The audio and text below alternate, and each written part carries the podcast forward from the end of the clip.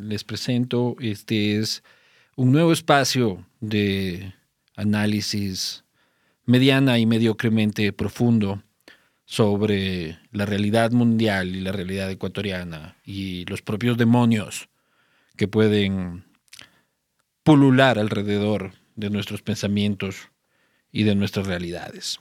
Hola amigos, hola amigas, soy Luis Eduardo Vivanco y esto es Luchita Unplugged.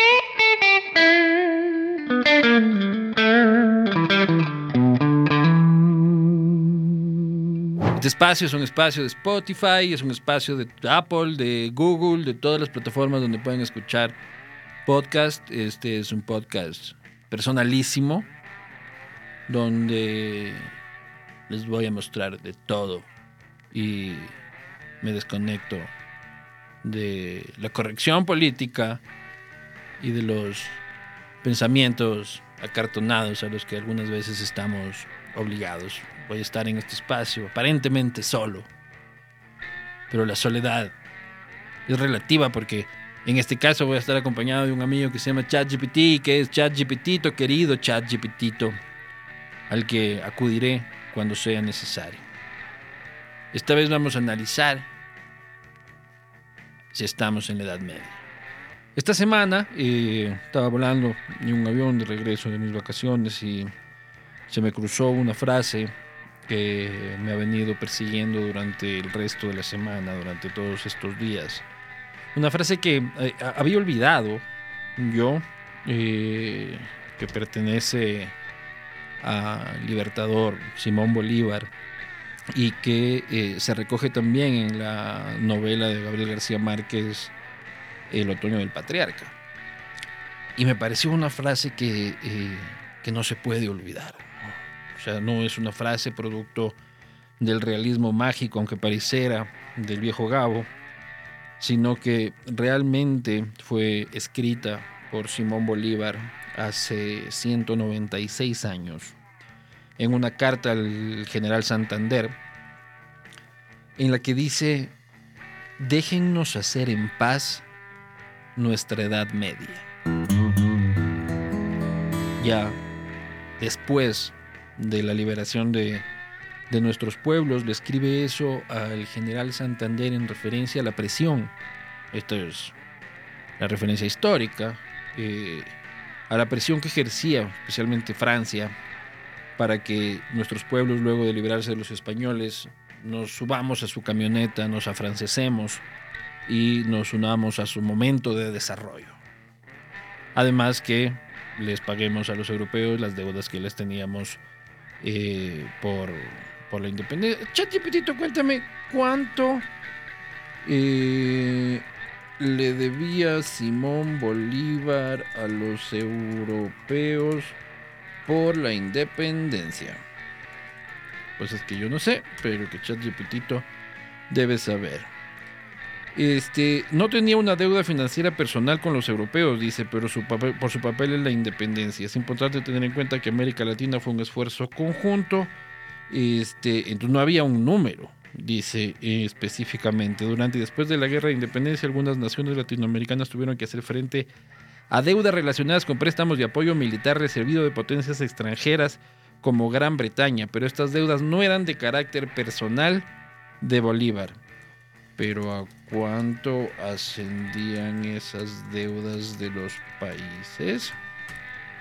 Pues están jodidos en deudas. ¿Tú, tú, crees que, que quiera haciendo más el Libertador? Vengo a mucharme con, con Manuelita y toda la cosa. Estaba como vos con el banco, básicamente. Eh, Chachipetito, ¿qué me dices? Este, no hay una cifra única para todas las deudas, pero ya que cada país tuvo su propia situación económica y financiera durante ese periodo. Entonces, algunas de las deudas se originaron por préstamos recibidos, como de Gran Bretaña o de los propios Estados Unidos, para financiar la guerra. Bueno, y eso hubo que pagar. Pero eh, eso era lo que, lo que aquejaba a Simón Bolívar ya en, el otoño del patriarca eh, y decía, déjennos hacer nuestra fucking Edad Media solos y, y, y tener el mismo proceso oscurantista que tuvieron los europeos. El problema es que, eh, reflexionando sobre eso, 196 años después veo que seguimos. Y don Simón, donde quiera que estés, eh, nos han dejado en paz hacer nuestra edad media. Lo que pasa es que nos ha durado 196 años, mi bro. Y no salimos de ella. Por más de que ustedes estén con audífonos Bluetooth, escuchando este podcast en Spotify, yendo en un carro a combustión a gasolina, eh, seguimos en muchísimos aspectos en el Ecuador eh, sumidos en una enorme y terrible y precaria edad media como desarrollo de nuestra sociedad. O sea, uno de los más grandes ejemplos de esto yo eh, con el tiempo he ido viendo es el estado de nuestras élites. Y, por élites yo se entiende de que las élites son cuatro viejos ricachones con un habano este, en el club, eh, delineando el destino de nosotros, el resto de yamingos. Pero no es así, o sea, ellos también. Pero la élite es la élite de la iglesia, la élite del empresariado, la élite de la política, la élite de los sindicatos, la élite de los este, sectores sociales, la élite de la prensa, este, la élite del fútbol. Son todos los representantes de los distintos sectores de la sociedad que de alguna forma marcan el, el ritmo del desarrollo de, de, nuestro país y las limitaciones que tenemos y las taras que tenemos incluso para pensar el país y para pensarnos como, como futuro y reconocernos eh, como pasado. Entonces, seguimos en esa edad media porque tenemos unas élites absolutamente cortoplacistas, tenemos unas élites, en el caso ecuatoriano, y entiendo que compartimos ese mal con mucho de Latinoamérica, eh, absolutamente individualistas. Pueden haberse graduado en the fucking Harvard y no son capaces de exprimir un poco más su cerebro para analizar más allá de lo que rompe su pequeño espacio de comodidad y de entendimiento y de, y de sabor para cada uno de ellos tenemos unas élites, por ejemplo, eh, en el caso de Quito, de que son capaces de todo con tal de que no vuelva a correr, por ejemplo. Y lo vimos, lo vimos el año pasado en el tema del Gran Padrino. Podrían ver al cuñado de Lazo eh, haciendo las peores atrocidades, pero primero es un hombre del club y segundo, había que hacerse de la vista gorda para que no vuelva a correr. Porque lo importante es que no vuelva a correr. Porque el trauma que dejó Correa era tan grande que eran capaces de permitirlo todo, con tal de que no vuelva a correr. Y así se unificaron eh, muchísimas líneas, mientras eh, se asustaban con ese retorno, esto me refiero un poco a la, a la élite económica, principalmente a la capital, y fueron incapaces y son incapaces de eh, entender el mundo más allá de esa línea que marca el correísmo, ¿no? o sea, de ese trauma que les dejó el correísmo, que yo también lo tuve y del que también fui parte, del que he tratado de desintoxicarme día a día, y esa desintoxicación ha tenido un proceso personal eh, muy rico, muy doloroso en algunos momentos y que me ha provocado eh, perder gracias a Dios, a ese Dios en el que dudo y no creo, a veces, y a veces creo y quisiera creer, me ha logrado distanciar de muchísimas falsas amistades que alguna vez pensé tener y que con el tiempo me he ido dando cuenta de que no eran amistades, sino eran relaciones convenientes en el momento político en el que nos encontrábamos. Y con eso me refiero, pues, por supuesto, a colegas, colegas que ahora eh, me conocen, que me conocen desde, desde pequeño casi, desde mis inicios en el periodismo, y que me querían y me abrazaban cuando estaba, cuando era parte de, del club, ¿no? Cuando era parte de la gallada, cuando, cuando todo tenía que ser, y en su momento tenía que ser porque así fue. en contra de Correa y ahora son este, capaces de difundir en público y más asquerosamente en privado eh, las peores patrañas posibles eh, en mi contra porque, porque participé de alguna forma y permití de alguna forma que se vaya un presidente que mantenía su estatus, mantenía su idea de que había que eh, permitirlo todo con tal de que no vuelva a Correa.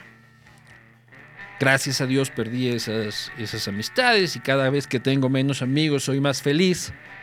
Eh, porque primero no tengo que darle, tengo que darle cuentas a, a, menos gente y me doy cuenta también de que en el mundo este del periodismo y de la política, amigos no hay. Aquí este, todo el mundo está salvando su propio culantro eh, y a la vuelta de la esquina te terminarán dando una puñalada cuando sus intereses se vean absolutamente afectados. Y ya veremos, si quieren caso por caso, en otros capítulos. Así que si están escuchando esto, queridos ex amigos, algún momento les tocará, les tocará su debida parte. También me ha ayudado a tener amigos, a amigos de verdad, ¿no?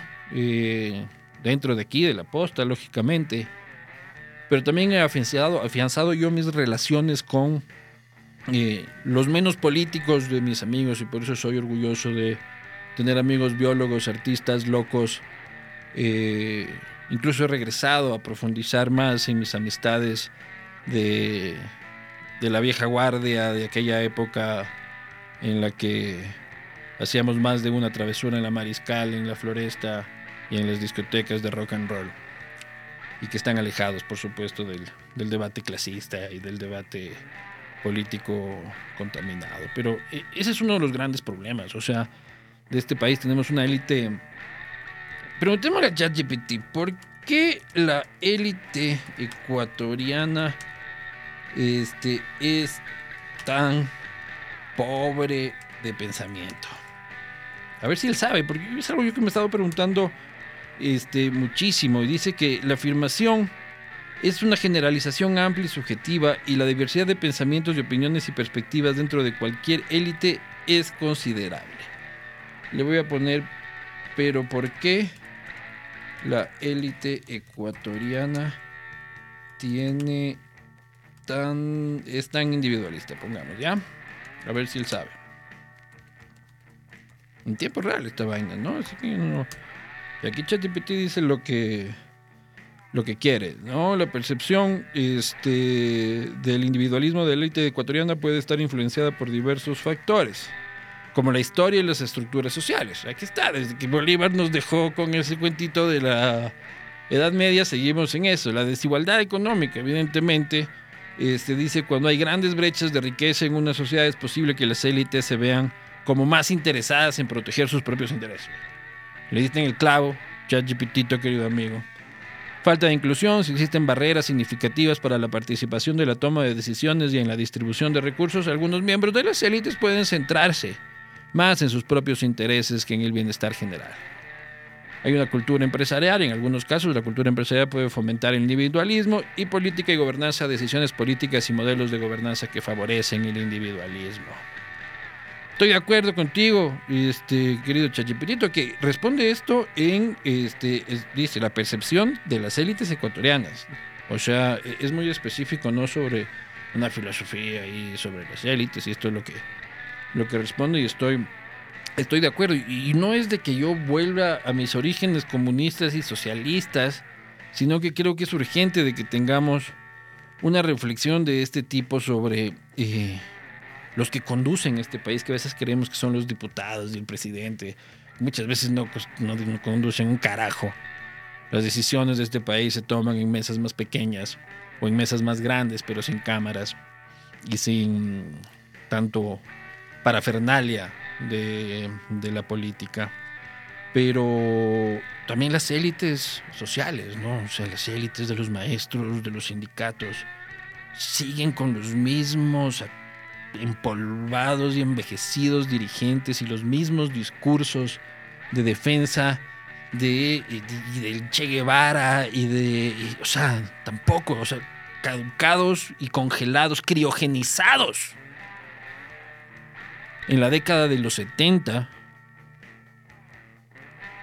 con el mismo discurso empobrecedor ya a estas alturas y sin presentar una propuesta renovadora que se incluya en estos nuevos tiempos. Entonces, seguimos en esta Edad Media, en la que o piensas como yo, o tienes que ser perseguido como una bruja tóxica que corrompe nuestra sacrosanta y, franciscana sociedad. ¿no? Es una, una discusión absolutamente limitada y cuando, cuando pasan las cosas son todo el mundo tiene una discusión absolutamente este, superficial pero tomen en cuenta que siempre siempre esa discusión se limita a en qué bando estás estás de mi bando o no estás en mi bando si estás en mi bando puedes estar equivocado pero te voy a proteger porque estás en mi bando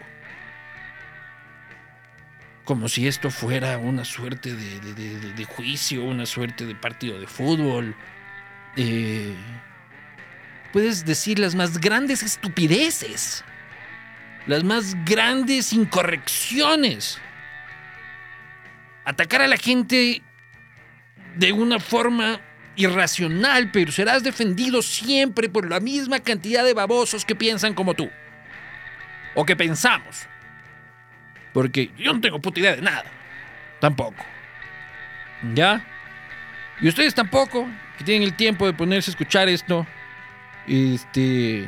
Agradezco que se pongan a reflexionar conmigo, pero que. que tampoco. Ay, eso, o sea, ahí tiene la razón, ¿no? Pero. tampoco le falta razón a lo que creo que estoy, que estoy analizando. Una una discusión política absolutamente, absolutamente precaria, una prensa activista, una prensa de, o estás del un lado o estás del otro. Cualquier cosa que esté en la mitad, hay que buscarle dueño, porque no puede ser tú que estés en la mitad. Tú, pensador independiente, eres un bicho raro en este país. ¿Cómo puede ser que no seas anticor o que seas correísta o, que puedas estar este, incómodamente en la mitad de este gran grupo de sabios que de un polo al otro polo discuten y dirigen la discusión de la nación? El que se atreve a pensar por sí mismo en este país es un imbécil. Y si es que tú que estás escuchando este podcast te atreves a pensar de manera independiente, y no como el algoritmo de tus redes sociales te indica o como los comentarios de tus amiguetes eh, limitados, muchos de ellos ponen en redes sociales. Si te revelas a eso, eres un imbécil en este país. Por eso este país está lleno, le hacen falta muchos imbéciles, tomando como imbécil el concepto del que estoy diciendo, a pesar de que Evidentemente es lo contrario. Es un país repleto de imbéciles. Lastimosamente. El gran problema del Ecuador es la cantidad de imbéciles per cápita que tiene. Y lo peor es de que son muchísimos, son imbéciles a conciencia. Saben que son imbéciles, pero les conviene seguir siendo imbéciles para volver a entrar a los mismos círculos y espacios y poder ser correctos y que les llenen de likes en las fucking redes sociales. ChatGPT. ¿Por qué nos gustan tanto los likes en las redes sociales? ChatGPT, querido amigo. Primero lo que buscamos es una validación social, dice que nos validen nuestro pensamiento. Entonces, no pensamos, sino escribimos lo que queremos que nos digan que está bien. Cuidado, escribes lo que piensas. Tienes que escribir lo que tu grupo cree que es válido. Y así podrás irte mediocremente y como un fracasado a la cama pensando que has triunfado en la sociedad ecuatoriana, por escribir lo que realmente no crees, aunque en algún momento llegues a pensar que en realidad lo estás creyendo, y llegues a un ciclo asqueroso de automentiras que te hagan pensar que lo que no piensas es lo que realmente te representa. También nos gustan los likes, dice mi amigo Chachipitito, por nos generan dopamina y recompensa. De que te estén likeando los mismos babosos que te siguen en redes sociales, eh, te genera dopamina, que es lo mismo que te da un pajazo. ¿Ya? En realidad. O pegarte un rico chocolate. Así que lo que estás haciendo es haciéndote la paja en redes sociales para ver que tus amigos del trabajo, de la universidad, del cafetín, del, espacio en el que cualquier espacio en el que te desenvuelvas, te dan like y dicen que cool que eres. Qué bien que pienses eso, lo que pensamos todos. En cualquier lado en el que estés. En el lado del batracio y rancio comunismo, como en el batracio y rancio conservadurismo, este, en el que estés. Lo que estás buscando es droga porque la dopamina te da la sensación, las drogas despiertan dopamina en el cuerpo. Por eso son ricas y por eso la gente se vuelve adicto. Entonces, tu asquerosa necesidad de que tu círculo te aplauda es porque eres un drogadicto social. Eso es lo que eres. Busca terapia. Tiene cura. Y la cura es la rebeldía ante eso y que seas honesto contigo mismo y que no pienses a favor del beneficio de otros. Porque a la final tú ves ahí los opinólogos sociales, que a la final están ahí sacándose la madre defendiendo los intereses de otra persona, porque todos esos opinólogos luego llegan a su casa y son gente normal. Mientras eh, el banquero del encuentro, al que defienden, por dar un ejemplo, ese sí está, pues, bañándose en champán. O el señor de Bélgica. Está pasando bomba. Mientras vos le sirves, hipotecando tu propia biografía y tu pensamiento, le sirves escribiendo y opinando y comentando lo que en realidad no crees. ChatGPT dice que también nos genera una comparación social, facilitan una comparación social. Dice, se pueden percibir como una medida de popularidad o éxito. O yo soy más cool. Más cool dentro del propio fucking algoritmo en el que estoy. Porque eso que tú estás viendo en redes sociales no es la realidad. Es parte de la realidad. Pero hay un robot atrás que te está diciendo, te gusta esto, te doy más dopamina, mijo. ¿Te gustan las pajas? Pues te doy más pajas, mijo. Y te lanza el comentario del que piensa igual que tú. Y al, y al otro le lanza tu comentario para que te des el like que tanto necesitas. Porque eres un drogadicto. Y necesitas ese aplauso. Necesitas esa satisfacción de sentirte cobijado por la gente que crees que tiene la razón, aunque dudes profundamente cada noche que tienes tú, que tú tienes la propia razón. Chachipetito dice conformidad social, conformidad social, está conforme, o sea que está todo bien, refuerzo positivo, es decir, que te refuercen tus propias pendejadas. Visibilidad y reconocimiento. Ah, sí, soy muy famoso en Twitter.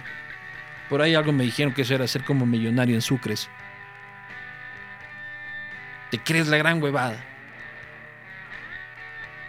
Cuando lo único que importa es que el que te dé like es el que llegues a la casa y que salga tu hijo y te dé un abrazo, hermano. Es el único like que vale ya en este punto. Un amigo sincero que aunque piense completamente lo contrario a ti, te dé un abrazo y te vayas a tomar una biela. Ese es un buen like. Incentivo esa conducta. Ese pendejo que te anda llenando de likes y crees que porque el, pendejo este es catedrático de ni vos también eres catedrático. No, loco, tú eres un pendejo. En muchísimos casos. Un pendejo. En lo único en lo que no estamos en la Edad Media, sino en la Revolución Industrial, es en nuestra conciencia ambiental. Ahí tuvimos un salto de 300 años.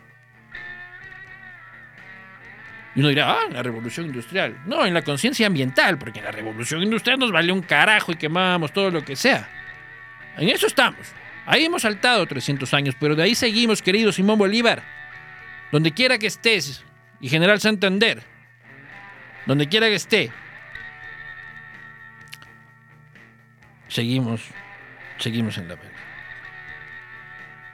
Esto ha sido, querido Chat Gptito. Soy Luis Eduardo Vivanco. Nos vemos la próxima en un espacio de reflexión, de catarsis. Si alguien se siente incómodo, me vale un carajo.